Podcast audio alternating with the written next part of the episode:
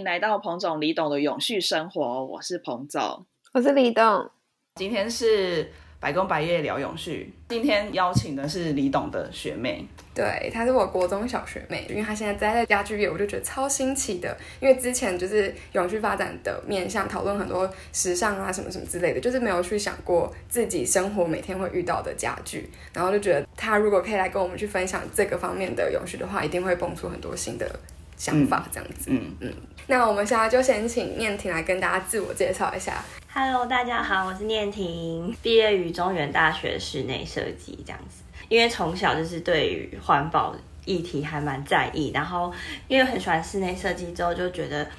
开始大学有一些实习的机会，然后就发现天啊，这产业怎么这么的不环保？什么很多大量的拆除啊，然后就是有一些比较好的什么旧的材料什么就不会被留下来，然后。后来就是发现系统柜这个领域，它是属于室内设计的一部分。嗯哼那它就是比较能稍稍达成我心中希望室内设计可以环保一点的想象，这样子、嗯，就会更平衡。对对，那这也会是我们今天讨论的主轴之一，就是他会来跟我们细分享。那首先先来讨论关于所谓家具业的永续。那我觉得第一个就是可以谈的是。无毒，因为这跟我们每一个人都是最最最最直接相关的。因为有没有毒是不只是伤害到环境，更重要是你自己人本身就会受到影响。嗯，无毒这件事情，我一直觉得它应该是对于我们的生活来说，它应该是一个理所当然的存在。就是为什么无毒这件事情会变得好像很需要去追求？对对对，但是这件事情就还蛮重要，因为我觉得是因为就是以前工业革命后的关系，嗯。很多东西都大量生产，那再来就是大量生产的东西就会开始出现销价竞争，嗯那这同时它其实就会失去了这个东西的品质，嗯哼，对，那他就不那么在意。嗯，产出的产品对人是不是有一些健康上的影响？嗯哼嗯哼，那通常如果有毒的话，会是在哪个环节？通常，比如说像呃建材的话，它有毒的话，比较会像是来自胶合。如果说这个东西材料的胶用的不好，它就有可能产生有毒的气体。嗯，对。那其实也分很多种。那像在家具业跟所谓的的室内设计业，大家最在意的其实就是甲醛的问题。嗯，对，因为包含像油漆啊，然后还有一些我们的木工。传统的木工在做贴皮啊，或是上保护漆什么这些，有一些材料去它就有含有很大量的甲醛的问题。嗯，所以第一个部分就是健康上的一个考量，就无毒。然后第二部分的话，我觉得这也是很能够理解，就是永续就是要长长久久，所以就是要一个高品质啊，然后耐久性比较强的，就是我们可以使用很久这个要件。嗯，比如说像我们家里整个装潢起来，我的床、我的沙发、我的什么书桌椅这些，它其实是不那么容易丢掉的东西。那它其实它又会有一些所谓的异材质结合，就是比如说皮料跟木头的结合，那它它在丢弃的过程中是不那么容易被处理的。嗯，所以这在家具这个部分，我们就会想要让它是品质比较。好，然后像我们公司就是有给客人十年的保固，哦，十年，对，那嗯，就像我们的手机通常就是一年保固，那保固这种东西可以喊到十年，就表示我们定义这个东西它是至少可以用十年的东西。嗯，那像我们最近也接到一些旧客人，他们其实是就是用了可能二十几年。然后，但他就觉得哦，还很耐用，然后就他们搬家，就是还是请我们就把他二十几年前设计的系统柜也搬到新家去，这样子。嗯，对，这个就还蛮不错的。嗯，对啊，我觉得这个东西就有点像很多人现在会会想要去找复古家具，因为觉得好像以前做的东西比较耐久。然后就是反而新的东西就可能是牵扯到刚刚前面提到的，就是大量生产之后销价竞争，嗯，然后所以品质没有去顾好的话，它东西虽然你当下买很便宜，可是你反而必须要常常换，那就变成它的那个成本，其实你总结算下来、可能还更高，更高，嗯，对，这个这个就是嗯有一个 有一个大家很常买的品牌，哦，对，啊、不好说，对对对，然后其实就是应该是说这个品牌它本身的定位就是。它的东西就是大概让大家用三到五年，嗯、然后就你就要去汰换。嗯、那它一样也是有设计，然后也是有一些还不错的建材，但它就是跟我们的比较不一样。我们就是主打就是耐久性，嗯哼对他们就是主打说，哎、可能过一段时间你可以换个风格这样。有点快时尚的感觉。对对对对对，就是把快时尚其实就是放进居家的生活风格里面这样。嗯嗯嗯嗯，那这样你们的家具的设计是不是会比较简约？因为如果要耐久耐看的话，嗯，我们就是比较主打就是。比如说简约风格，就是比较日式啊，或者是像现在很多人做的北欧风。那可是我们其实也有在做，就是比较经典的，比如说像古典的设计。嗯，对，因为对对对，因为古典的设计它其实就是有特别的一个群众在，那它它就是比较经典的状态，但是又没有到巴洛克这么的华丽，这样、还是还是还蛮耐看的这样。嗯然后像我们色彩上啊，就是会选择主色系，又会比较是偏向大地色系。我觉得这个可能也跟无毒这个有点相关，就是当你多染一些色的话，其实也是增加它的化学物质的添加。对，这个它就是可能是跟比如说沙发皮革啊或什么有关。嗯，对，那像我们的系统柜的板材，它是属于贴皮，因为之前是看到有人说，比如说油漆，油漆某一种颜色，它的就是毒物会是最高。哦，然后因为因为它是染色过程是染最多啊，什么什么，就是嗯，对对对，有我好像有看过是那个像我们的杯子，不是有那个釉染，嗯上釉有上釉茶杯上釉，然后黑色是重金属含量最高的，嗯。对，所以大家又可以用玻璃杯或是白色的陶瓷杯就好了。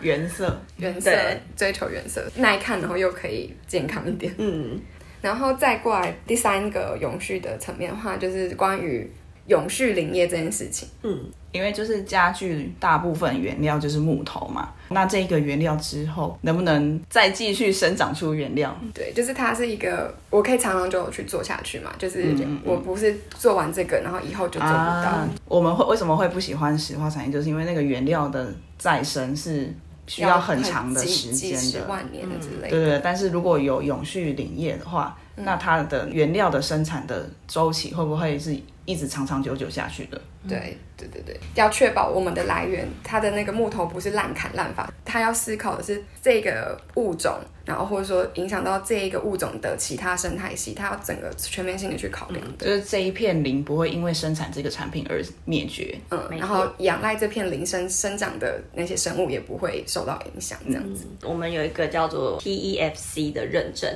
那它这个认证，它其实就是欧洲他们有记得是十几二十个国家联合起来的一个森林的认证表彰，那他们就是都在做一个所谓的我们的再生林。嗯嗯，对，那再生林它其实定义非常广，它因为整个森林要运作需要非常多的层面。那但最简单的来说，就是它就是今天我砍了一棵树，我会再种下另一棵树，嗯然后可能这整个森林它的运作可能是二十年一轮，二十年内它会砍完全部的树，但是在同时它另外一批新的树也会长出来。嗯嗯，对，那欧洲的林业，嗯，我记得包含像加拿大，其实也有做到像这样子的永续的状态。他们甚至连一般像我们这种居家的房子，他们的主结构全部都是木材，就是全部都是他们自己的国产木材。嗯嗯嗯对啊，永续林业的议题还蛮大。然后像我之前在呃林务局的，现在叫做护管员，那其实是大家印象中的巡山员。嗯，对，那我有跟就是朋友聊到这一块，就是这个也是目前台湾的林业在做的事情。嗯。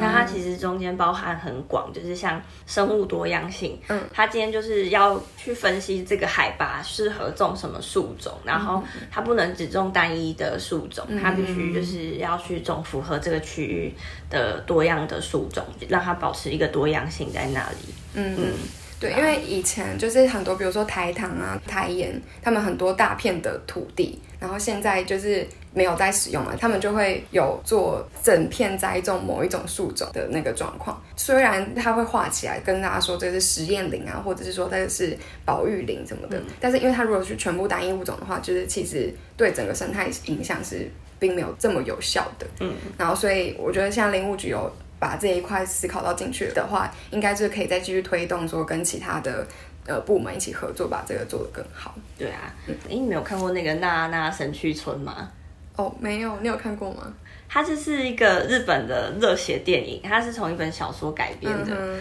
主角就是跑去山上砍树。嗯哼，对，那砍树这件事情，其实在永续林业非常重要，因为像台湾现在很多的环保团队，他们会认为就是不能砍伐，就是会觉得说砍伐是一件非常罪恶的事情。可是，在永续林业里面，其实很重要是，嗯，有一个东西叫做疏伐。如果说树长到一个很密集的状态，你要让健康的树继续长大，它必须要砍掉一些比较小棵或者什么样会干扰不健康的树，然后让它有空间再去继续成长。嗯，对。那那那沈玉纯他这部电影就是有在讲在讲书法这个对，在讲日本的林业，然后他们他们在做书法这件事情，这样。嗯嗯，我接触到书法这个概念也是之前去红树林，然后我就听他们在讲说他们现在的保育状况，然后他们是也是红树林也是要定期去做一些书法，因为他们那个根部会互相干扰，如果你没有做书法的话，他们会影响到彼此的生长之外，他们可能会突然全面一起死掉，然后也会影响到就是其他生物要要去吃它，然后可能被那个就是盘中错节，然后打扰到，然后就被弄死之类的，所以他们也是要定期做书法，而且做书法不只是照顾这个森林，也是对于人的那个安全也是有影响。就是如果你没有做书法的话，它可能水暴涨啊之类的状况，就是会变得比较没有办法控制，天然灾害就会变得更麻烦。对呀、就有点像我们之前外来种移除，就是移除，大家听起来都觉得怎么你做保育，然后竟然还要杀东西，可是有时候移除反而是还是对整个就是全面性的东西是更友好的一个。对，因为像台湾林业那时候也跟朋友聊到，他们就是有一段时间台湾的林业是停止的，嗯，对，然后到他们最近这几年，其实就是开始有在把一些原本可能叫日治时期那时候种下来的森林，然后开始去做做整理，因为那那时候后来就会有一段时间是空着的这样。嗯嗯嗯嗯，对，那林林务局他们其实也蛮辛苦的。他们业务量超大。对啊，那我想问，就是台湾的家具业的木材通常会是来自哪里？哦，我们的木材啊，其实有大概百分之八十是从国外进口的，嗯台湾的自己的嗯所谓的国产材的产量其实非常的低，产量没有办法供全台湾的人去使用。对啊通，常台湾产的材会是什么木？其实蛮多的，因为台湾的森林多样性其实非常高高。嗯，那像北部跟南部就差别就很大，然后我们的、其实我们的海拔又非常的高，嗯，对多样性又跟。对，所以我们的我们的林业其实是还蛮丰富的。但是就是像你说的，有中间有一个空窗期，是我们有一阵子是过度开采嘛，所以有一阵子是突然的，就是过度保育，也不是过度保育，就是要全面性去保护，完全不给就是近邻的那个概念。对。然后，所以我觉得到现在就是可能现在富裕状况已经比较好了，然后但是要发展到可能更完整的产业，还需要一点时间。就是因为如果你突然全面性开放，那之前保育就是白做了，所以可能需要一点时间去抓到那个永续林业的。像我就是有看到一些林林务局的数据，他们就是有非常努力的在推国产材这一块，但目前它比较是属于可以拿来做什么精致的工艺品啊、家具这一块。那像那种嗯大量生产的材料，其实还是要来自国外，大量的森林这样子。嗯嗯嗯嗯嗯，对啊。那最后一个我想要讨论的永续面的话，是我之前看到就是绿建材的一些标准，涵盖的范围就是包括生态面，然后健康面，然后再生面、透水面跟节能面，就是这五个面向去评估说这个建材算不算环保。这个方向就还蛮值得我们去参考，就是当我们去面对到一个新的东西的时候，可以用透过这五个面向去思考。那我就稍微讲一下，就是生态面的话，基本上它就是指说，比如说我们刚刚讨论的林业的部分，就是它这个东西对于生态的影响到底有多少，就是要去检视它的整个生产过程。然后再来就是健康面，就是我们第一个讨论的无毒的部分，对人健康、对环境健康这样概念。然后再来是再生的面，就是指说你在生产这个过程中的消耗的能源来源是什么，能源是不是再生的，然后就是能源的效率到底多高这样子。然后再来是透水，就是你使用了这个建材之后，然后对于你的生活会在需要的耗能有影响到吗？因为你如果透水性高的话，你可能比如说相对会比较凉快，然后对于生态影响也比较低，然后等等等等等，所以就是透水也是一个要去检视你这个建材的环保性。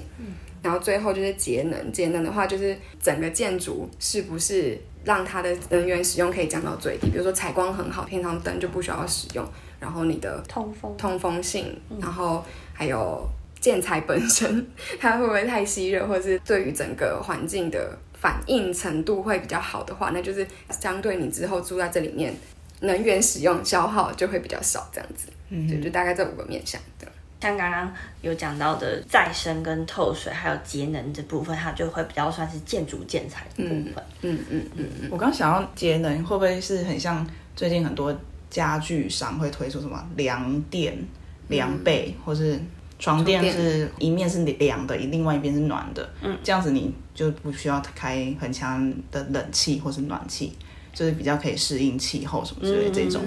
对，我觉得这个应该也是，这也是，只是就看他们有没有去申请这个标章。对对对对对对。对对对 对，对，这标章是一回事，但是我觉得这是可以让我们知道说，呃，就是给一个参考，去检视一个东西的时候的参考。这样，没错，第一大块是属于家具本身的材质的讨论，然后我觉得第二个层面的话，就是直接跟你这个空间的结合的思考，就是所谓弹性设计。就是我之前在荷兰的时候有做过一个 project，然后就是跟当地的社会住宅去做讨论，说要怎么让这个社会住宅可以更永续。比如说这一户人家他住了十年，十年之后他的小孩离开，然后就剩下爸爸妈妈一个人要住在这个社会住宅。那这个社会住宅就可能会因为人口变化，那他就需要重新做过设计。然后在这个设重新设计过程，他可能就必须要像你刚刚说的，又要拆拆除除啊什么的，就他就会觉得这个是不够永续的。然后我们要怎么去让它在一开始的设计的时候就可以想到很长远的未来这样子？嗯。这个部分就是也是我们就是以前在做室内设计的时候很常遇到的议题，就是要怎么让一个空间它可能有多功能性，嗯，对，或者是说让家具多功能性。我们拿一张电脑椅来说好了，嗯哼，它从它的头枕、靠背跟坐垫，还有它的整个支架，还有扶手跟它的轮子。这些东西它可以去做拆解。我今天坏掉了一个部分，我不需要把整张椅子丢掉，嗯我可以去做局部的更换。那个就是它其实就也是一种弹性设计的一种永续。对，它就是不需要让整个东西丢掉，它可以局部的做调整或维修。那今天可能是嗯长辈坐的椅子，那他可能换个椅垫。嗯，对啊，它就是可以可以做到这样的设计。那像我们那时候就是因为在学校的时候都会做一些模型什么的，然后我们那时候就会做一些像大型的移动的家具，比如说像衣柜，它可能就是可以调整性的。根据使用的人他的衣服的大小，然后去调整那些层板什么的高度。对，那像系统柜目前做到就是我们层板可以是用活动的层板。嗯哼，对，那可是像就是挂衣杆这些就是还是会是固定的。嗯嗯嗯嗯嗯，对，那就是希望可以就是做到就是这种也可以裁机。能性可以调整，它的活动性更高这样子。嗯嗯嗯，那像有时候我自己现在在做客人的设计，他可能还没有很确定这个柜子他可能要放什么，我可能就是会帮他就是做像我刚刚讲的活动性的层板，嗯然后他就可以根据他放进去的东西的大小什么去做调整。嗯嗯嗯嗯这个是比较就是贴近生活的小嗯，小细节。嗯嗯，我很喜欢看那些室内设计的一些节目，嗯，尤其是日本的，他们都是小空间会大变化。然后，对我觉得那个很神奇，就是它，比如说你是床，可是你可能床它的下面是可以完整收纳空间，然后或者说它的楼梯，楼梯的那个板板也不浪费，就是也可以变抽屉、屉撒对对收纳之类的。就是我觉得好像单一个家具，然后可以有多功能，也是一个很重要的弹性设计的一个概念。嗯嗯没错。现在也有很多那种小朋友的家具是成长的。成长型的，比如说成长椅、成长桌，就是随着小朋友的身高可以这样调整，嗯你就不用一直买新的、买新的这样子。然后我们最近还蛮酷的是有一个叫做升降桌，哦，对，然后升降桌很多人说用在像合适，哦就是合适中间，它可能就是有一个升降桌可以拉起来，然后变大家脚可以放进去，然后有个桌子。嗯主要会用在像台北，因为台北有一些真的空间空间有限，然后可能一个书房的书桌会有两个人共用这样子。嗯那可能男主人跟女主人的身高就不同，他们习惯的使用的东西，或者是像我们以前就是需要画图，需要站着。嗯我今天坐着跟站着使用的高度也不同，那它就是可以调整。嗯，对，不过这种相对的机能性越强的东西，它成本也会对成本就会越高，这样。嗯嗯嗯，对。但是我觉得就是因为可以活用空间的话，就会很棒。就比如说我之前看过一个案例是荷兰的办公室，他们。平常办公室就是桌子，它一样是升降，就是如果你现在坐着上班，然后你坐累了，你就要站着的话，它就可以也升高嘛。然后他们下班的时候，因为他们要强制大家准时下班，所以他就会把桌子就是直接收起来，就是会我忘记是往上拉还是它的那个下面可以像抽屉一样就把它塞下去，整消失哦。对，就是变平的。这个办公室就变成一个很空旷的空间，然后晚上在这边是可以当成 party 的地方，大家在这边运动，在这边跳舞什么的，哦就是一这样就让一个空间可以有很多种功能、那种感觉。嗯嗯嗯其实像现在这个就是也还蛮显现在很多的设计工作室，嗯因为我们以前可能就是那种每个人座位就是一格一格的，嗯就是每个人都好像在自己的小房间里面的感觉。那现在很工作室的形式，它变成一张开放式的超大工作桌，然后大家可能工作就是带着笔电去，然后可能我们需要的资料，我们就当天拿去，就放在工作桌上。嗯对，然后在开会把桌上清空，就可以直接用用那张桌子开会，嗯。而且直接做面对面的讨论，对啊，因为设计产业就是很多 teamwork 的事情，就是有这样开放式的讨论空间，其实还蛮好。那当然现在疫情关系要戴口罩，或者只能线上的。对啊，嗯。嗯，好，然后我弹性设计还有另外一个，我觉得跟系统柜是一个很连接的东西，就是比如说模组化的设计，所以呢，它可以搬动，就是它可以在这个地方这样子用，然后可能在下一个地方，或者说他先想要改变它的摆放，它又可以有变出不同的设计感觉，没错，嗯嗯嗯，像我之前就是有做过，有一个客人他他就是需要东西收纳，但他没有非常高的预算，那我们就帮他设计了很多的我们所谓的空柜，就是他的柜子是没有门片的。然后就是它就是有一些层板，像我刚刚说的活动的层板可以调整。那当他后来就是，哎，开始慢慢又存了一笔钱，然后有预算的时候，他就是来加购门片。就是加购门片，那门片它就是有，比如说全部遮盖式的跟玻璃的门片，嗯那我们就会再去重新审慎说，哎，那你住进去之后，你这个空间你通常会用来收纳些什么东西？因为有些人对生活的想象没有这么多，或者是他可能就是很简单，嗯那我们就重新整理了这个客人他的需求之后，可能会局部的去调整系统柜的位置。它可能原本是吊柜，那它可能变成落地的柜子。那我们发现这个柜子可能上层它放了一些他自己出国啊带回来的小东西，那我们就会问他说：“那你要不要把上面我们就变成一个展示柜，嗯。可以收藏一些你自己的小东西，要帮他加一个小小的玻璃门。”嗯，对这部分，那或者是像，诶，我前阵子刚好也做到一个客人，他很可爱，他从一个小透天，然后搬到另外一个一层楼一个大房间的，也是透天这样子。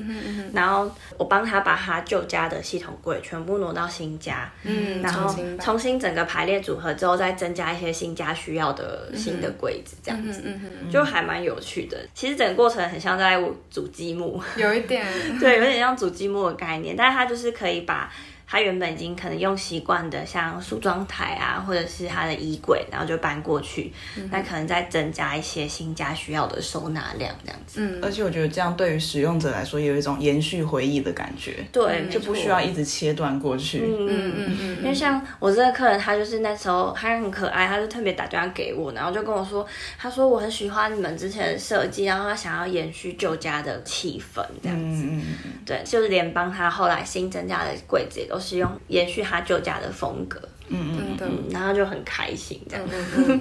我到大学的时候，我们搬了一个新家，然后可是因为旧家的几乎所有柜子都是装潢的时候就定好的，嗯，所以你所有东西就是都只能定在那个家里面，你带不走，然后就会觉得我的童年回忆就是只有在就是旧家。旧家，嗯，对啊，而且你不止说回忆的问题，然后你钱也等于就是你又要再重新做一个，然后因为你的旧家卖掉之后，你也不知道新的人会不会想要用，他有可能真的就是把它打掉，其实即便他都还好好的，所以就就把它打掉之后，你的回忆也不见了，然后你的东西也带不走。对，然后又浪费了一次材料的钱，这样子。没错，嗯，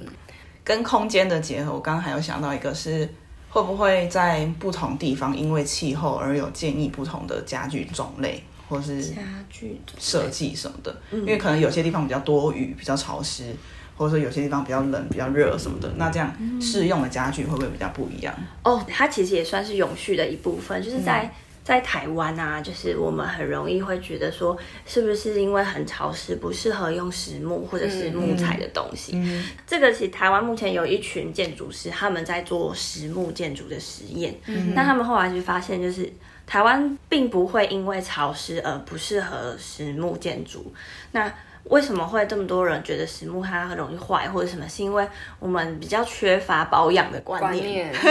对，然后其实说真的，就是。